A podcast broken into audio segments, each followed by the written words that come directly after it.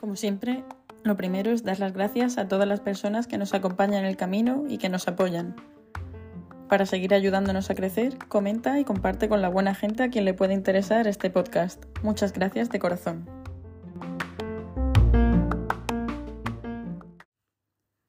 Cuando en una entrevista de trabajo pregunto a alguien que cuál es su mayor defecto y la persona me dice es que soy muy perfeccionista, aunque de primeras puede parecer que es una pedantería, lo cierto es que efectivamente pasarse de perfeccionista sí que puede llegar a ser un problema.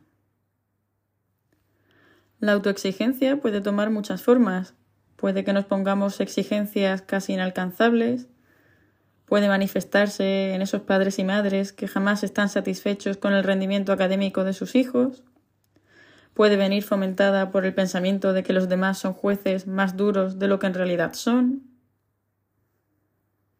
Además, el perfeccionismo maladaptativo se asocia con una autoestima sin base sólida, a no saber marcarse metas razonables, eh, con la resultante frustración y el sentimiento de inutilidad que eso nos puede generar.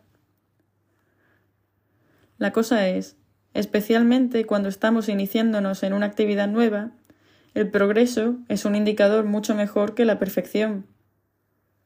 Es más importante cuando aprendemos un idioma nuevo aprender cada día algunas palabras y ponerlas en práctica, aunque no las pronunciemos perfectamente, que esperar a que en nuestra cabeza las digamos como un nativo para intentar empezar a comunicarnos. Al cambiar de estilo de vida y elegir comer más sano, es más importante ser consistentes y comer alimentos saludables el 80% del tiempo a lo largo de los años que no comer sano el 100% del tiempo, pero solo durante un mes. En resumen, lo más probable es que tengamos en el futuro tiempo para perfeccionar, o para mejorar, mejor dicho, pero no va a haber nada que perfeccionar además si no empezamos algún día y no continuamos en el tiempo. La práctica consciente y continuada es lo que hace al maestro, no su ansiedad por el resultado. Esto es lo que llamaríamos poner el foco en el proceso, en lugar de solo mirar el resultado final.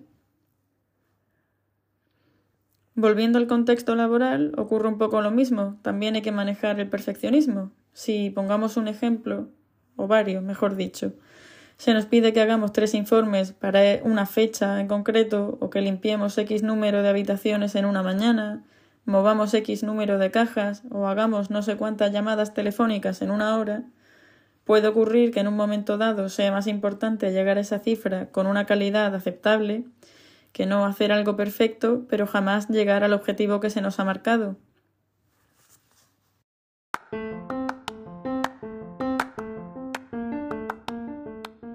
Para ir concluyendo el tema y ponernos más profundos, Hace un tiempo leía también en un post de Instagram, no recuerdo ahora mismo de qué cuenta, una frase que era algo así como lo perfecto es enemigo de lo bueno.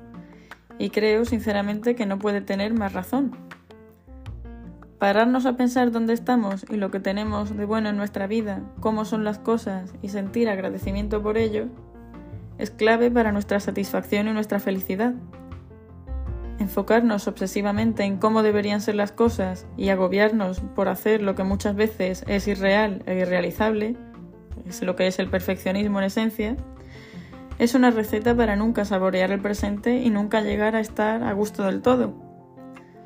Si eres perfeccionista, me imagino que te habrás visto reflejado en este podcast y te digo, por favor, no te desesperes. El perfeccionismo bien gestionado puede ser también una herramienta para conseguir resultados excelentes y dar esa milla extra de la que se habla muchas veces. Simplemente es una cuestión de reconocerlo, aceptarlo y aprender poco a poco a gestionarlo. Te animo además a que le eches un vistazo a nuestro post sobre perfeccionismo en nuestra cuenta de Instagram, arroba merapia barra baja. Disfruta mucho de este momento.